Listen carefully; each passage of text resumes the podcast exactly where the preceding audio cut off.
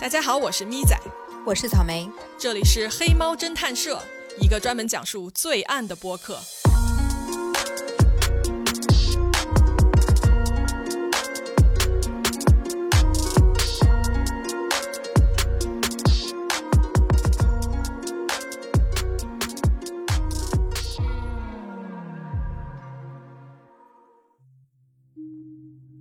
一九九二年八月二日，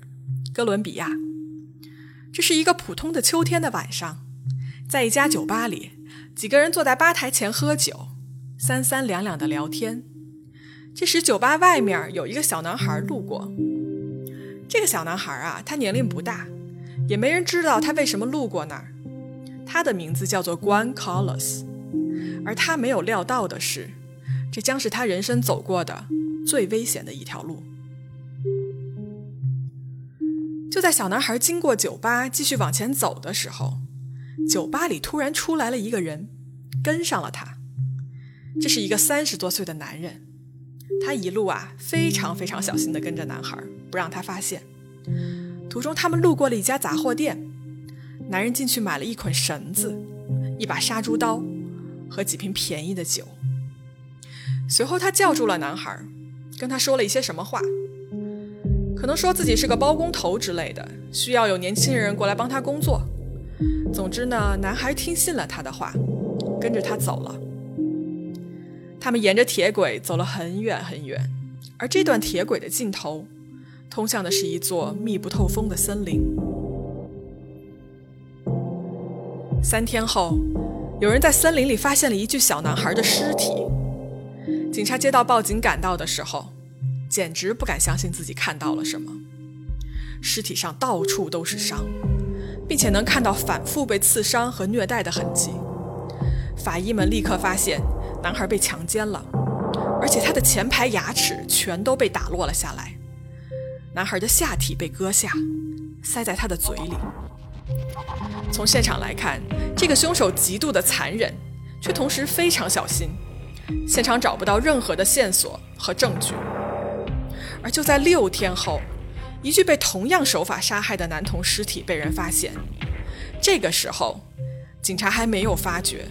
他们即将面对的是一个人类历史上杀人数量最多、手法最为残忍的连环杀手。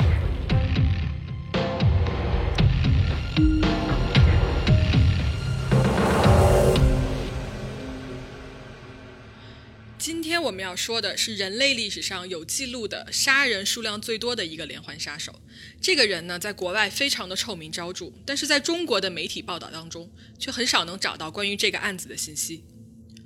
在一九九二年到一九九三年间，这个凶手的犯罪手法不断的升级，杀人的频率也越来越快。根据可以考证的记录显示，在一九九三年就有十一个男童被残忍的杀害，犯罪的频率几乎是每个月他就要杀一个人。受害者分布在哥伦比亚不同的城市，但是相同点是，这些受害者全部都是六到十六岁的男孩，白人，眼睛的颜色是蓝色，他们死前都被暴力殴打、强奸以及虐待。我这边查到的资料是说，这个凶手变得越来越残忍。他在受害者死了之后，弃尸已经满足不了他了，他还开始割下受害者的头，或者割下他们身体的其他的部分。对，在九四年啊，这个杀手他杀了二十七个男孩，二十七次谋杀，也就是说，他每个月会杀两个人。我们刚才提到，九三年的时候，他每个月杀一个人，但是到了九四年，这个频率就上升了一个月，他要杀两个人，也就近乎翻了一倍。所以他的犯罪一直在继续，一直到九六年的时候，在这个凶手自己记录的日记里面，他写下了杀害一百多个人的谋杀经历。为什么发现了这么多死于相似作案手法的尸体，警方也没有把这个归成为是连环杀人案呢？简单的来说呢，就是警方也没有引起特别大的注意，因为你要说到这个案子呀，我们就要提到说这个案子的时代背景。当年的哥伦比亚呢，它是在一个内战的一个混乱当中，这场内战它是六十年代开始的，一直到二零一六年才正式画上句号，被称为西半球耗时最长的武装冲突。哥伦比亚政府与武装力量交战了五十年之久，导致了二十二万人死亡，其中大多数是平民，有六百七十万人在这场战争中背井离乡，消失在人们的视野当中。所以，当我们知道他的时代背景是这个样子的时候，你回过头来看这个案子，你就能发现说，凶手非常非常的聪明，他捕猎的目标全部都是贫民窟的小孩儿，这些孩子呀，他本来就没有人管。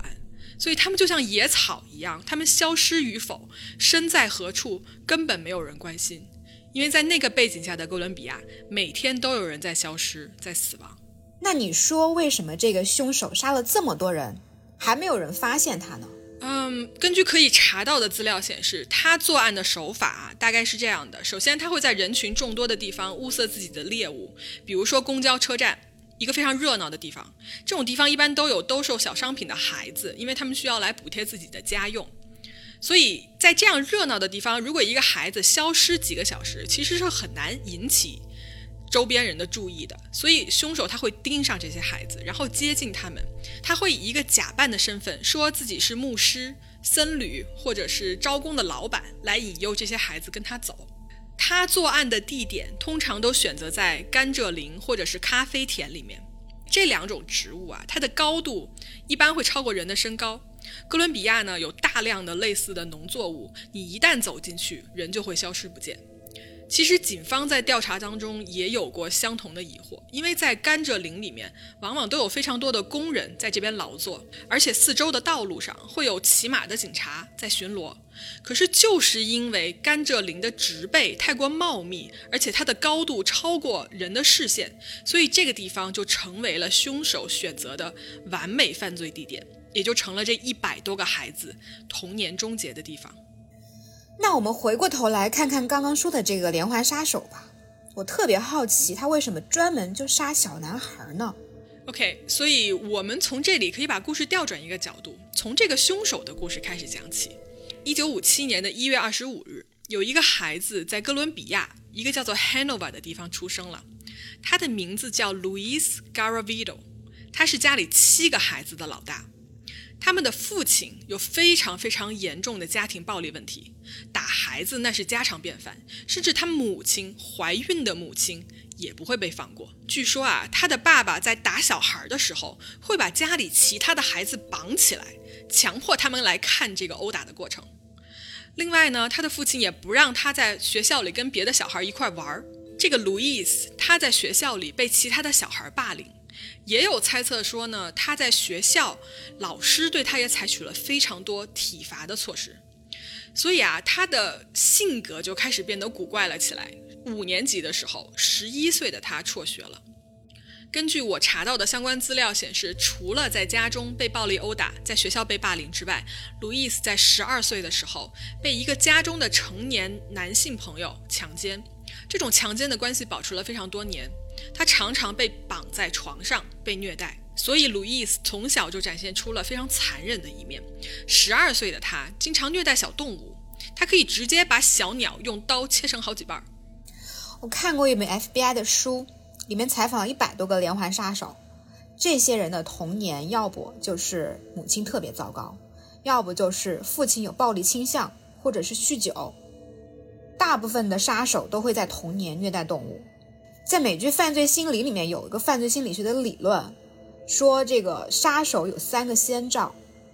尿床、纵火、虐杀动物。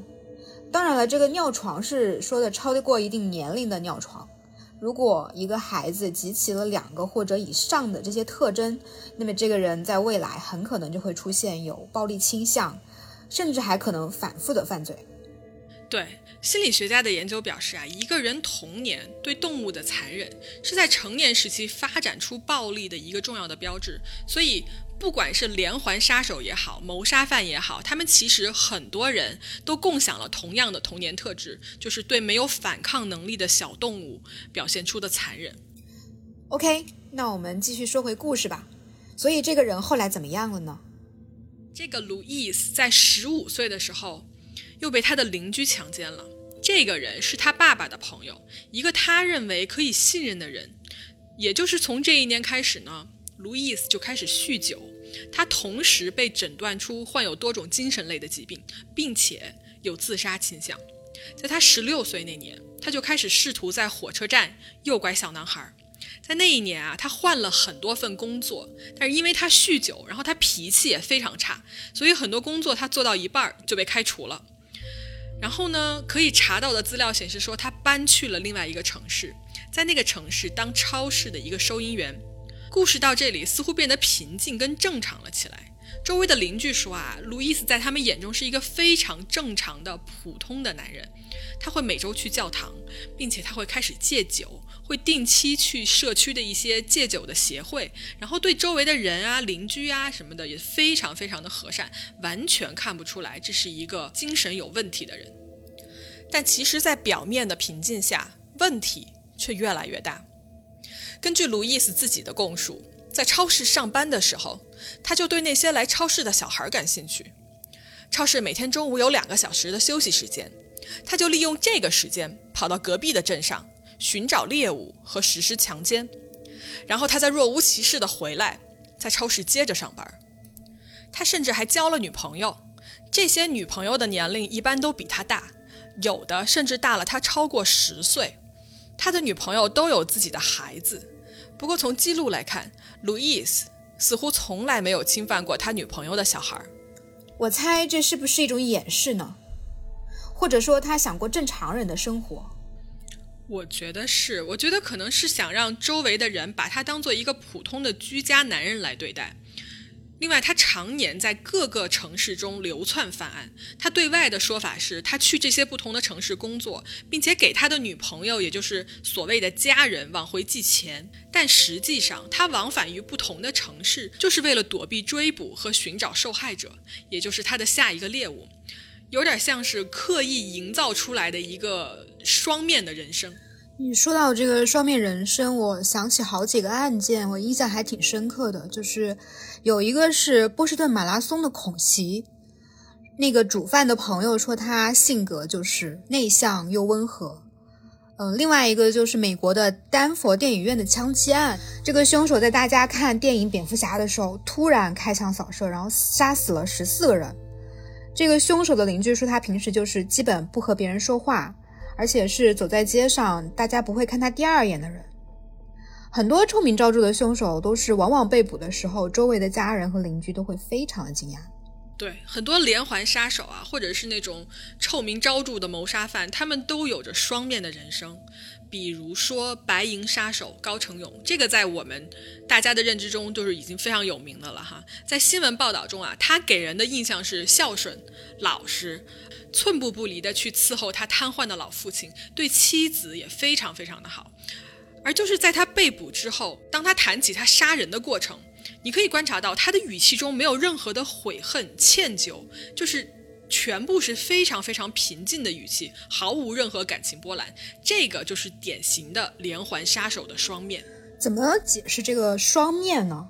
双面其实是这样的，就连环杀手啊，会把人分为两类，一类是他们所在乎的人，这些人会得到他非常非常好的对待，在这些人的眼里啊，这个连环杀手他绝不是一个杀手，他是一个好父亲，一个孝顺的好儿子或者好女儿，或者他是一个好邻居，一个默默无闻的老实人。但是连环杀手他们的眼中还有另外一类人，这类人在他眼中完全没有任何情感连接。他无论对这些人做任何事情，他都感觉不到任何内疚，甚至他也控制不住自己的冲动。我们正常人在极端愤怒的情况下，打比方说，你失手杀害了别人，正常人是无法承受这个行为造成的后果和影响的，他会被杀害了一个同类的内疚所吞噬，所以往往这些人会去自首。甚至更极端的来说，他可能会自杀。但是连环杀手不一样，他们对于没有情感连接的人杀害了以后，他是完全没有任何负罪和内疚的。根据研究显示啊，连环杀手的大脑某个部位在连接上它是有问题的，他大脑负责移情内疚的部分，以及另一个负责焦虑和伤心的部分，这两个部分之间是没有什么连接的。也就是说，连环杀手杀人的时候，他感觉不到内疚，他也控制不了冲动。那这种是因为原生家庭的心理创伤，还是因为它本身就是一种精神类的疾病啊？嗯，根据学者的研究啊，证实说没有任何连环杀手皆共通的一个心理背景。一个人发展成最后成为一个连环杀手，最关键的可能是类似于文化教育、社会、家庭、经济、宗教信仰等等等等背景的一个综合形成，也可能是情感发展障碍导致的一些认知和现实的脱节，并且沉浸于杀人幻想而不能自控。所以，我们这个案子的凶手其实就是一个典型的连环变态杀手。对，可以说他是一个教科书般的范例。我们刚才说到，他犯罪非常非常缜密，几乎不留下什么线索。但是，就在一九九九年，他初次犯案的七年后，警察这个时候才有了第一个重大的发现。